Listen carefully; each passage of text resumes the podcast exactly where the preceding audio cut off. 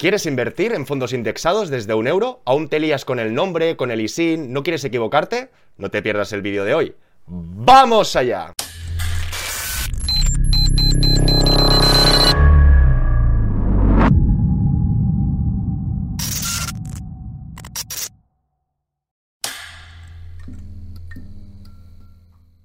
Hola a todas y todos, bienvenidos al Banquero del Pueblo. Recordaros que cuando lleguemos a 100.000 suscriptores nos veremos las caras.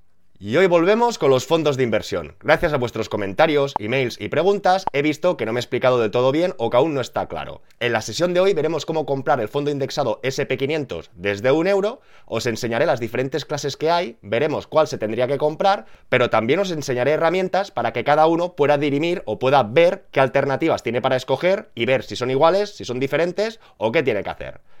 Empecemos. Para todos aquellos que aún no sepáis que es un fondo de inversión, os dejo un vídeo por aquí. También hay un vídeo en el canal de una hora, donde la primera parte es una parte técnica o teórica, donde hablamos del interés compuesto, gestión activa o gestión pasiva, las necesidades de por qué invertir, y después una parte práctica, que os lo dejo por aquí. Y recientemente hablamos sobre los fondos indexados en euros y dólares para entender su diferencia, que también los dejo por aquí. A continuación vamos a ir a la plataforma de MyInvestor, que hoy por hoy creo que es de las mejores plataformas que hay para invertir en fondos indexados porque se pueden comprar desde un euro. Vamos a buscar este SP o US500, vamos a ver las diferentes alternativas y vamos a ver cómo escogerlas bien y no equivocarnos. Sigamos.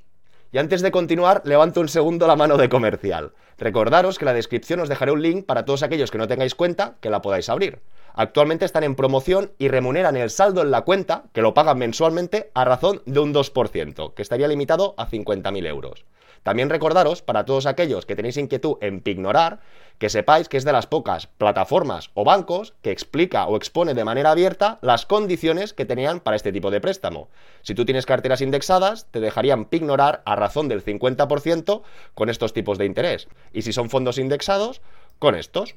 Para todo el mundo que no conozca la pignoración, os dejo otro vídeo por aquí.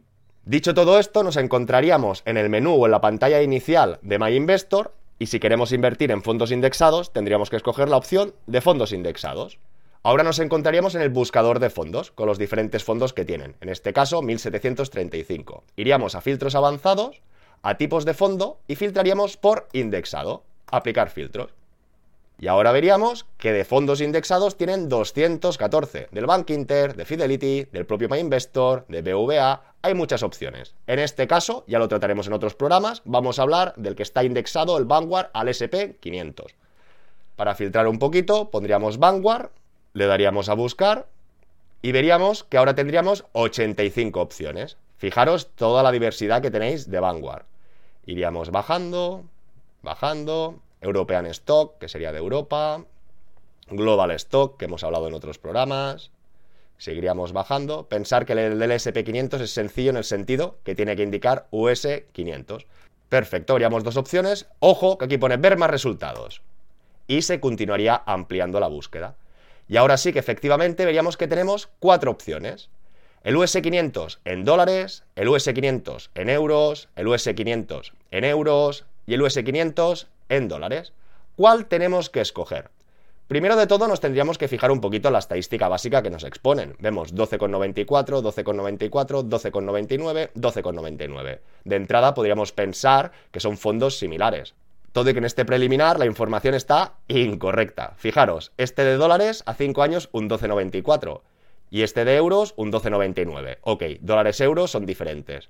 Pero en cambio, si volvemos a ver el de euros, nos indica 12,94, que tendría que ser igual al de euros, y en cambio este de euros es igual al de dólares.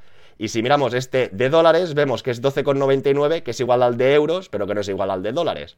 Aquí se han equivocado en transcribir la información. ¿Cómo verificamos o cómo no verificamos que lo estamos haciendo bien o mal? Lo vamos a ver a continuación. Lo primero que tenemos que tener claro es cómo vamos a invertir. Gracias a vuestras peticiones lo vamos a hacer en euros en este caso. Tendríamos esta selección y esta selección de aquí. Vemos a priori que sí que son diferentes, cuando no tendría que ser todo lo que os he dicho que es un error. Para dirimir o escoger la opción correcta podemos utilizar dos caminos. Uno es ver estos ISINs y compararlos con informaciones externas, que es lo que vamos a hacer en el primer paso, y después sería, viendo la propia información que nos facilitan ellos, comparar esas fichas, no esta información preliminar, por decirlo de una manera, sino las fichas y ver si hay diferencias o no. Empezamos mirando el factor externo. De entrada os recomendaría la página Morningstar. Vais a Morningstar, en el buscador copiáis el ISIN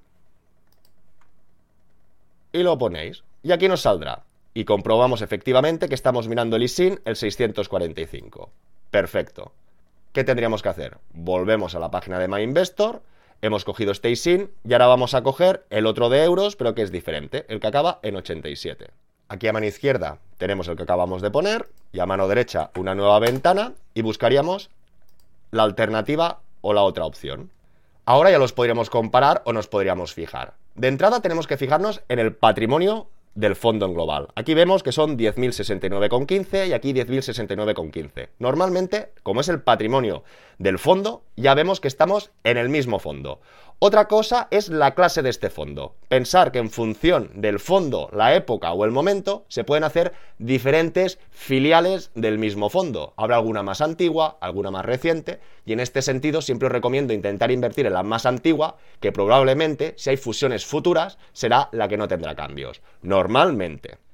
Como podéis comprobar, todos los datos menos el ISIN de uno y el otro es el mismo. Y a diferencia de los datos preliminares de MyInvestor, podemos comprobar como aquí las rentabilidades de los años pasados son clavadas.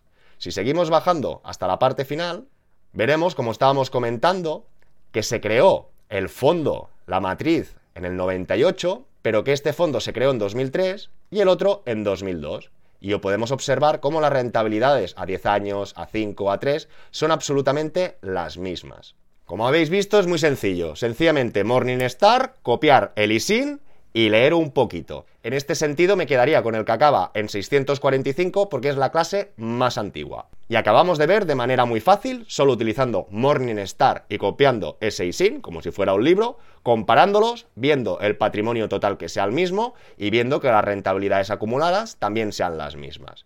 Como estáis viendo, estamos partiendo de muchas premisas. Es alguien que ya tiene claro que quiere invertir en el fondo indexado del SP500 en euros. Si tenéis preguntas o dudas en este sentido, dejármelas y trataremos otros programas para ello. Como comentábamos, lo hemos contrastado con una fuente externa, ahora lo vamos a contrastar con la propia página de MyInvestor. ¿Qué tendríamos que hacer? Ir a ficha, ver ficha. Automáticamente en esta ficha, en la parte final de todos, tendríamos un descargable, un PDF, para tener el track de esta inversión. Y antes de abrirlo, si un caso, ya me voy al otro fondo a ver ficha. Aunque parezca la misma ficha, son fichas distintas, ya veis aquí el ISIN. Bajaría abajo y le volveríamos a dar al PDF con los datos del fondo. Y ya tendríamos aquí los dos abiertos. A continuación los vamos a exponer en paralelo. En un caso nos indica el que acaba en 787 y el otro el 645 que hemos dicho que íbamos a escoger, que es el más antiguo. Aquí tenemos el track, si veis, 37,8, 7,9, 32,8 y si miramos a este lado, es lo mismo, 37,8, 7,9, 33, aquí sí que habría una diferencia de una décima, que se compensa con la siguiente, que no sea el cierre, 6,3, 14,5, 12,2, 14,3, 12, 28, 25,4 y 13, 13,01. En este sentido, si apreciáis, sí que parece que aquí hay algunas décimas de más. Insisto que son los mismos fondos. Este es un subfondo del Vanguard Investment Series. Subfondo Vanguard Investment Series. Y como decíamos, aquí nos indica que se lanzó en 2003 y aquí en 2002. Es un poquito más antiguo. Y una vez visto y comprobado que las dos versiones son las mismas, iríamos a proceder a la compra. En este sentido le daríamos a contratar. Veríamos que aquí tendríamos un submenú por si queríamos cambiar de fondo o informar de otro ISIN. Una pequeña gráfica. Y aquí, ¿cómo quieres comprar? ¿En efectivo o en participaciones? Podríamos escoger. Y como os he comentado anteriormente, importe mínimo primera suscripción 1 euro, importe mínimo suscripciones sucesivas 1. Es decir, desde un solo euro podríamos hacer nuestra aportación. Y si bajamos un poquito vemos otro aviso. Nos indican que el ISIN acabado en 787 está en soft clase y que el 645, que es el que vamos a comprar, es el nuevo, idéntico a todos los efectos, inclusive con las mismas condiciones. Tendríamos que rellenar o haber leído toda la información nos vuelven a salir precisamente los documentos que hemos comprobado con anterioridad. En este sentido no, sería el informe semestral de Vanguard. Y por último la memoria. Y a partir de aquí ya le podemos ir a leído y continuar y firmar. ¿Qué os ha parecido? Un poco rollo porque al final se trata de contrastar o comparar datos. Pero quiero que seáis conscientes que depende de qué fondos de inversión, más los Vanguard, con esta gran capitalización, que pueden tener diferentes clases. En principio no tendríamos problema en equivocarnos, es decir, si te equivocas, en vez de hacerlo en euros, lo haces en dólares, te vas a equivocar en la proyección del propio fondo en función de cómo vaya la divisa. Lo que os quiero decir es que mismo nombre de fondo con diferentes ISINs lo podéis comprobar con Morningstar, por ejemplo, o abriendo las fichas de los propios fondos.